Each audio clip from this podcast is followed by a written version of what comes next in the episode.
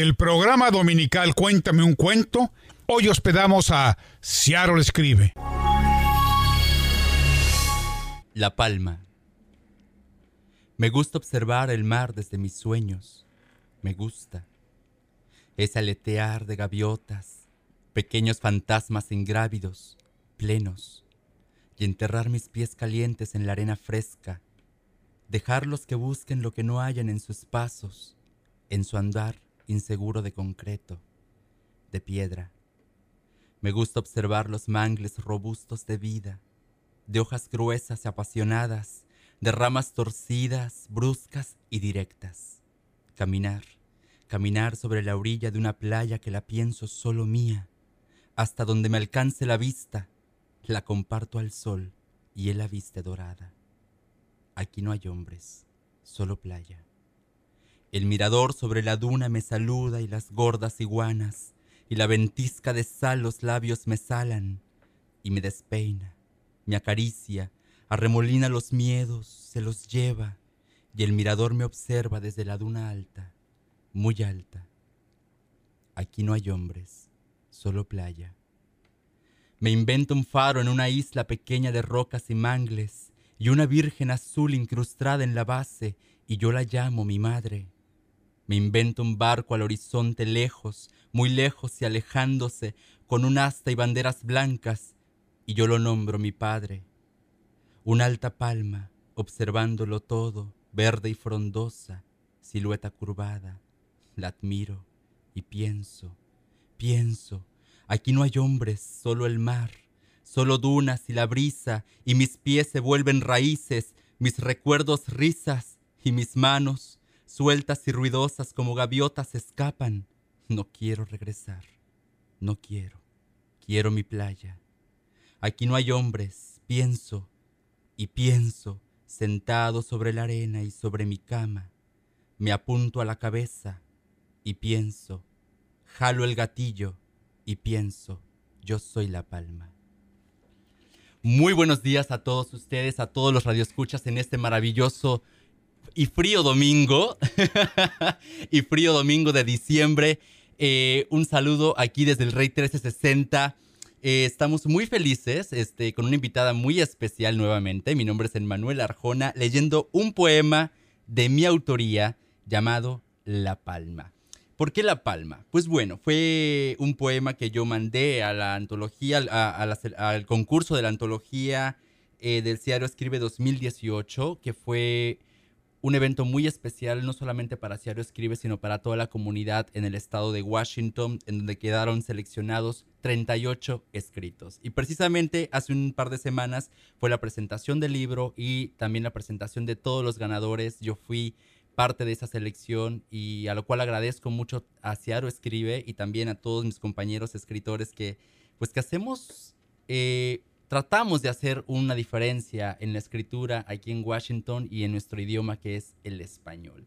Y abro este programa con este poema y hablando de esta antología porque es algo de lo que está sucediendo precisamente culturalmente hablando en esta ciudad de Seattle. Pero también están aconteciendo más situaciones, más cosas. ¿Y quién mejor para hablarnos de todo eso que nuestra invitada del día de hoy, Bárbara Rodríguez? Que bueno, nuevamente yo no sé cómo presentarla, pero vamos a, simplificar las cosas y digamos que es una promotora cultural. ¿Cómo estás, Bárbara?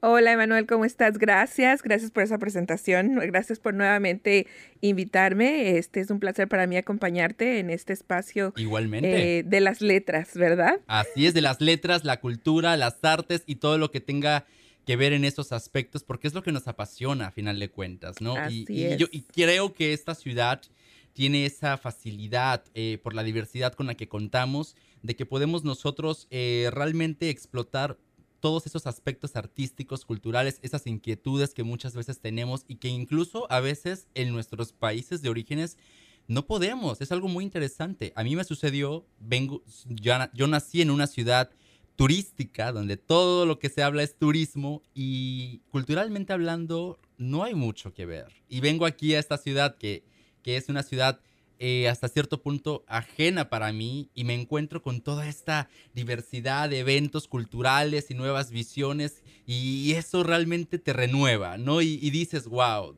a veces donde menos lo piensas, encuentras un nicho muy especial para ti, para crecer. Así es, lo dijiste maravillosamente y también eh, cabe mencionar que cuando menos lo buscas es cuando más rápido lo encuentras. Exactamente. ¿Verdad? Tal vez en su momento andabas en esa búsqueda, eh, pero no era lo tuyo. Llegó el momento, llegó el momento de escribir maravillosamente como lo demostraste con la palma, ¿verdad?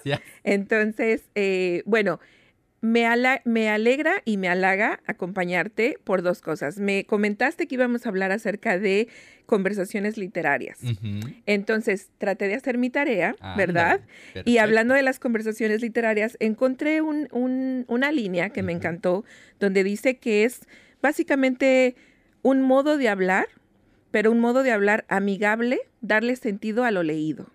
Mm, Entonces se me hizo muy interesante porque como decías tú, ahora hablemos de todo lo que está pasando.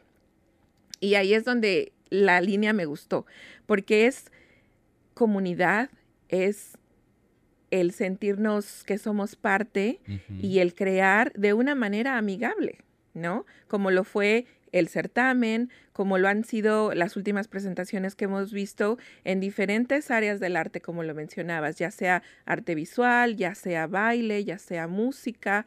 Eh, sí, tenemos la suerte de tener bastante que ver en esta ciudad. Una efervescencia que, vuelvo a repetir, tal vez igual y, y, no lo veía yo tanto hace tres años, cuatro años cuando recién llegué a esta ciudad, pero en los últimos dos, tres años he visto como que una mayor efervescencia y también eh, una mayor conexión entre las diferentes organizaciones de la comunidad latina y, eh, también una mayor participación de las personas, ¿no? Es como mm, un despertar en, en, cierto sentido y eso me interesa mucho porque tal vez ahora estamos viendo este, todavía eventos, por ejemplo, que, que, que podemos eh, llevar a, un mayor, a una mayor calidad.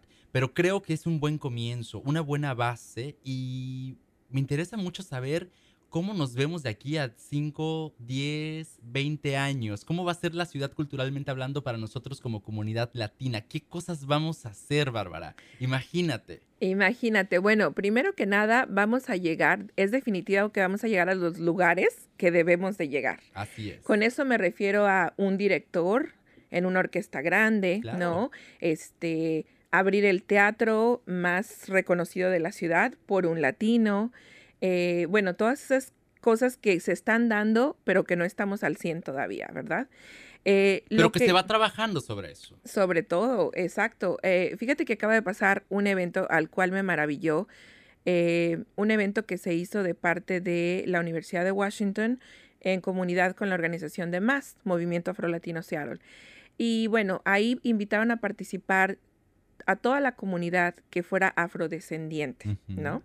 Entonces me encantó ver la respuesta de la comunidad. Estamos nosotros como mexicanos, en este caso nosotros ambos, eh, pues estamos acostumbrados a todo lo que es la cultura y la tradición de nosotros, ¿verdad?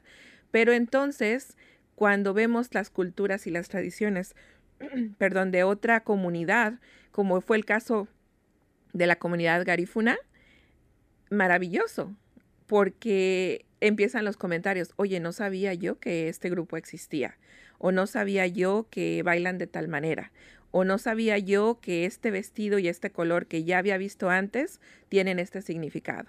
Y empieza la curiosidad, ¿cierto? Y de la curiosidad, las ganas de participar, y entonces es cuando se dan estos eventos maravillosos, como fue eh, pues este, esta eh, reunión de voces, por así decirlo, de afrodescendencia y, contagiados salimos todos, ¿no?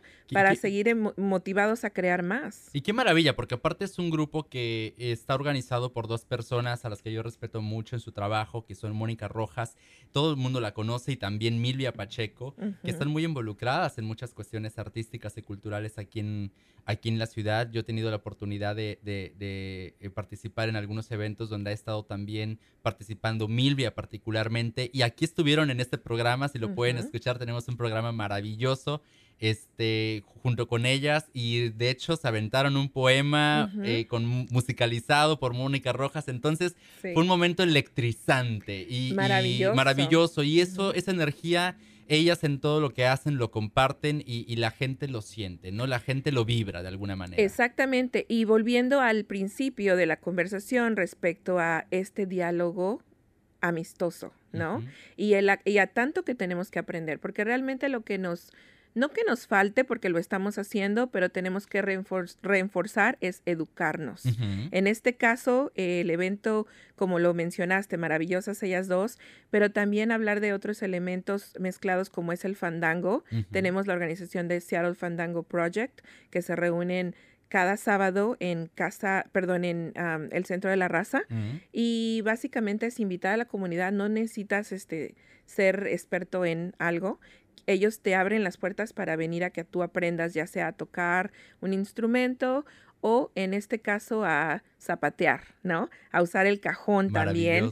Y ahí, eh, en este evento te comentaba, por ejemplo, Mónica explicó el cajón, de dónde viene el cajón, ¿no? Y, y pues realmente era cuando nuestros hermanos de hace varias generaciones africanos se les prohibía el uso de instrumentos o el crear música porque tenían que ser, digamos, este, pues trabajadores, ¿no?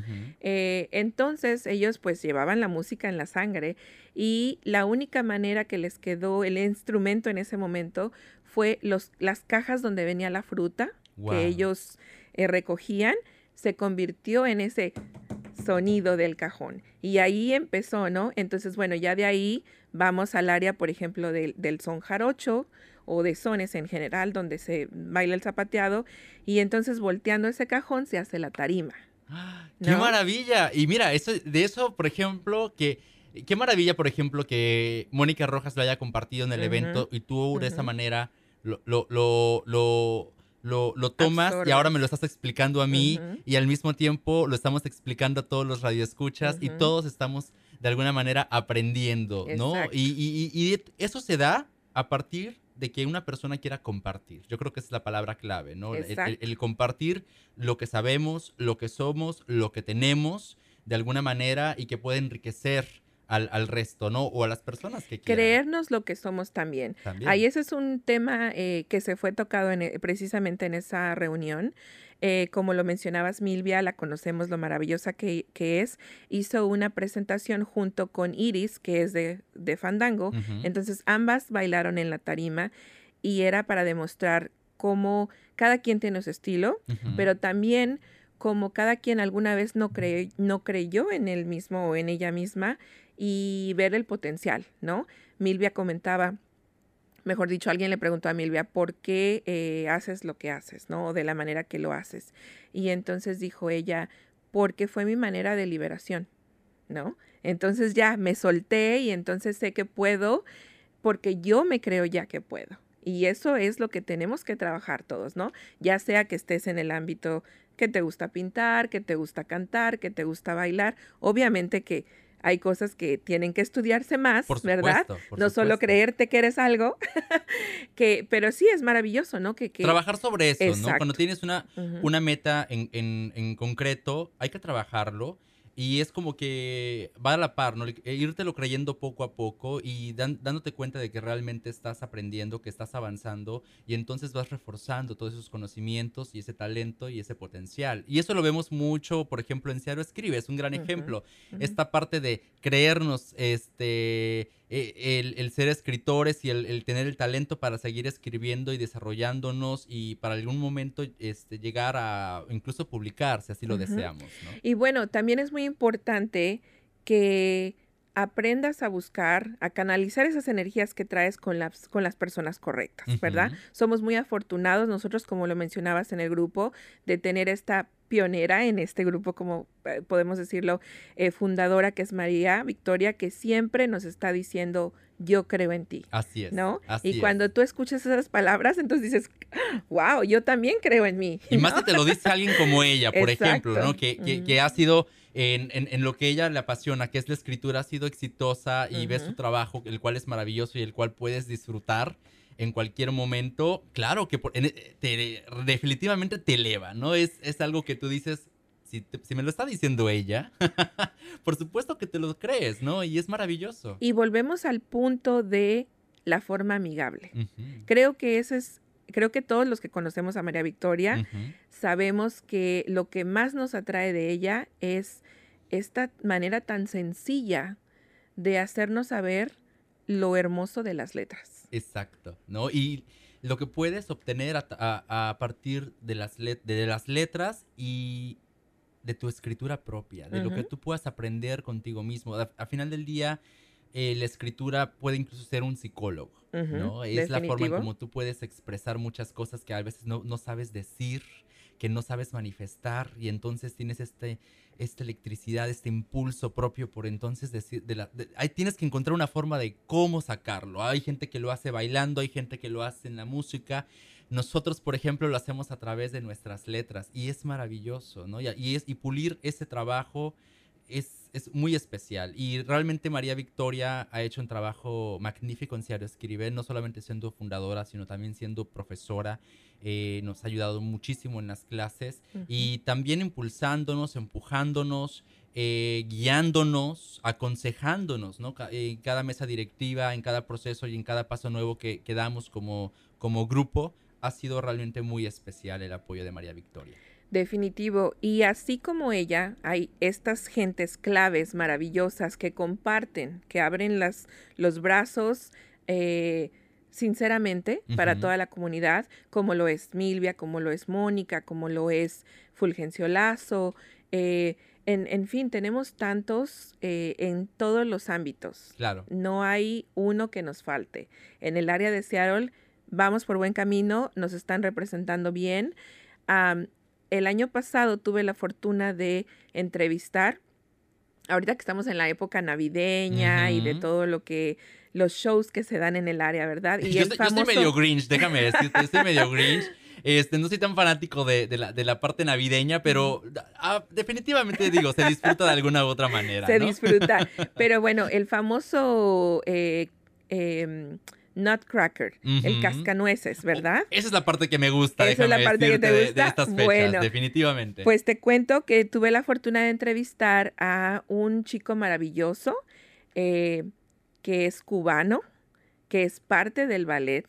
Ahorita por el momento anda de gira artística en, en Europa, pero porque se toman turnos, ¿no? Claro. Va creciendo el ballet, van cambiando también, otros se van graduando, otros nuevos entran, pero eso me maravilló, saber que sí tenemos representación, aunque sea un porcentaje mínimo. Creo que eso lo tenemos que dejar a un lado. Tenemos que ver que hay representación. Buena yo- representación. Buena representación, exacto. Una persona preparada, este, Y que aparte, por ejemplo, en el caso de él, bueno, eh, Cuba es una potencia artísticamente hablando y sobre todo en el ballet. Eh, es impresionante el nivel que tienen los bailarines cubanos y es algo que ellos exportan incluso porque realmente es la técnica que ellos manejan es, es, es copiada y es este, difundida en, todo, en todos lados. El, el trabajo de la, de la gran bailarina Alonso, en que es cubana, que bueno, ya falleció, pero fue, hizo un trabajo maravilloso. Uno entra al teatro de La Habana y es impresionante ese edificio y, y- y es algo arrollador. eh, tengo el placer de conocerlo y, y aparte, eh, en Cuba realmente se... Estás caminando en las calles y sientes la, la- la- la energía de las personas, es, es, con- es eh, contagioso, tiene, tiene la música por dentro. por la sangre, definitivo. Y, y qué bueno que nos puedan conectar de esa manera también. O sea, tú sabes que conoces a un cubano, que conoces, realmente es un latinoamericano.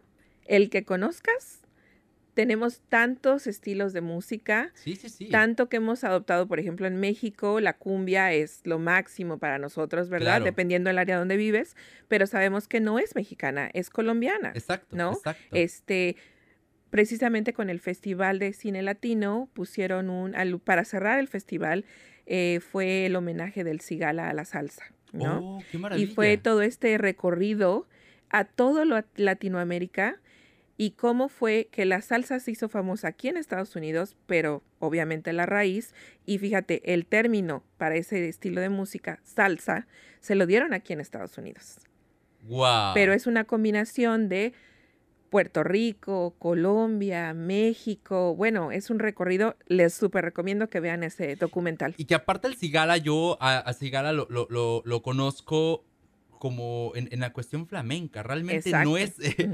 Tú me dices el cigala, yo me traslado a España y me traslado a la parte flamenca, que ha sido el desarrollo de su trabajo y que él ahora también se permite el, el experimentar estas nuevas cuestiones y sobre todo algo tan latinoamericano como es la salsa, creo que es magnífico. Pero eso es específicamente lo que explica en ese documental y por eso es que los invito a que lo vean, porque ahí es donde dice por qué la atracción y que en realidad parte de la salsa también viene raíz de gitana.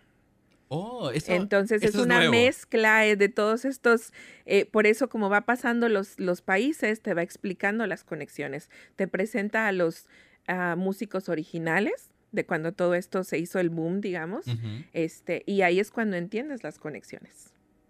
Wow, y aparte, digo, en, en, en Latinoamérica, de alguna manera, este, todas las músicas, los, los, diferentes géneros musicales están conectados. y, y, también algo muy importante, hablando de, las, de nuestras raíces afrolatinas, ellos son una parte fundamental de toda esa riqueza musical que tenemos en Latinoamérica. Claro. Y incluso aquí en Estados Unidos no se pueden entender, no se pueden entender los nuevos géneros musicales sin esa riqueza este, afroamericana, ¿no? Es, esos eh, nuevos instrumentos que trajeron, esos nuevos ritmos que ellos trajeron, eh, y hacen, ha hecho una explosión musical de alguna manera. Y no solo que reconozcamos las raíces afrodescendientes, en el caso de nosotros por estar en Latinoamérica, los nativos, ¿no? Precisamente viene un documental eh, que lo van a transmitir en el canal de PBS en enero, así que pónganse atentos. Perfecto. El 21 de enero.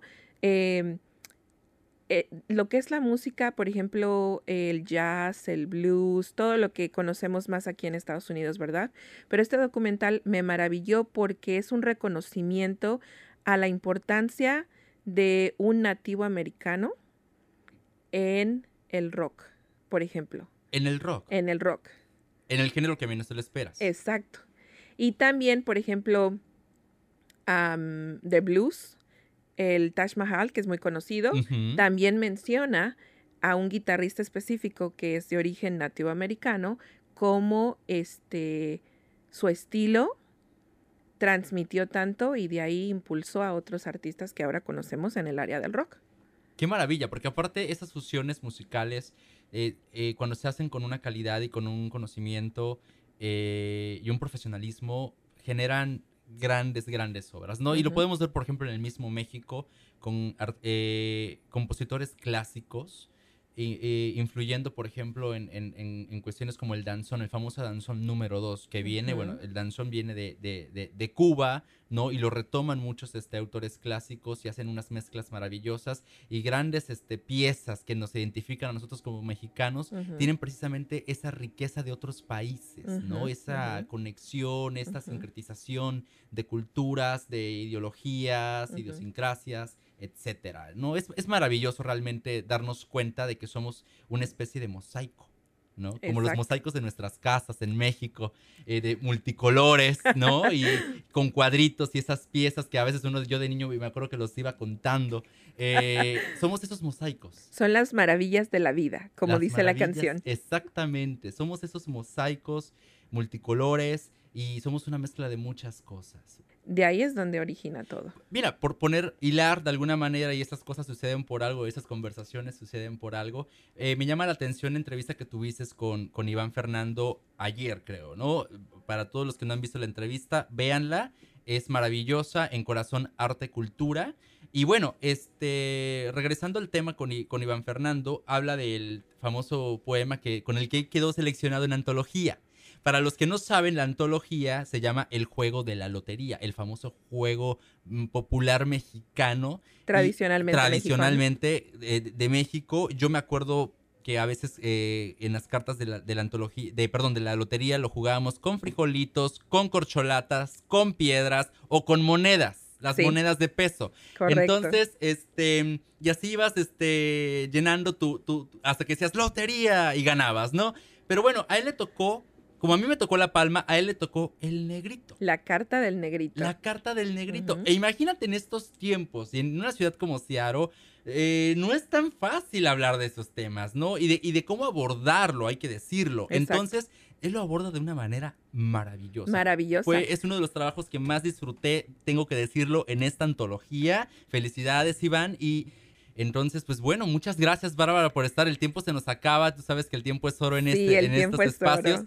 Pero ha sido maravilloso contar contigo y esperamos seguir contando este siempre en que tengamos Gracias. este espacio para que nos pongas al día de todo lo que está sucediendo aquí en eh, Seattle, cultural y artísticamente hablando. No, gracias. No se pierdan estas épocas decembrinas, son maravillosas. Vienen las posadas, ¿verdad? Así Entonces, es. no dejen de ir al estudio Fulgencio Lazo, no dejen de ir al Centro de la Raza, que ahí van a estar viendo bastante de las posadas y las tradiciones. Muy bien, pues muchísimas gracias a todos los radioescuchas. Record- recuerden que este es su programa Ciaro Escribe aquí en el, el Rey 1360. Recuerden que somos un espacio invitado por la UNAM Ciaro en este segmento que se llama Cuéntame un cuento. Muchas gracias a todos y nos vemos hasta el próximo domingo.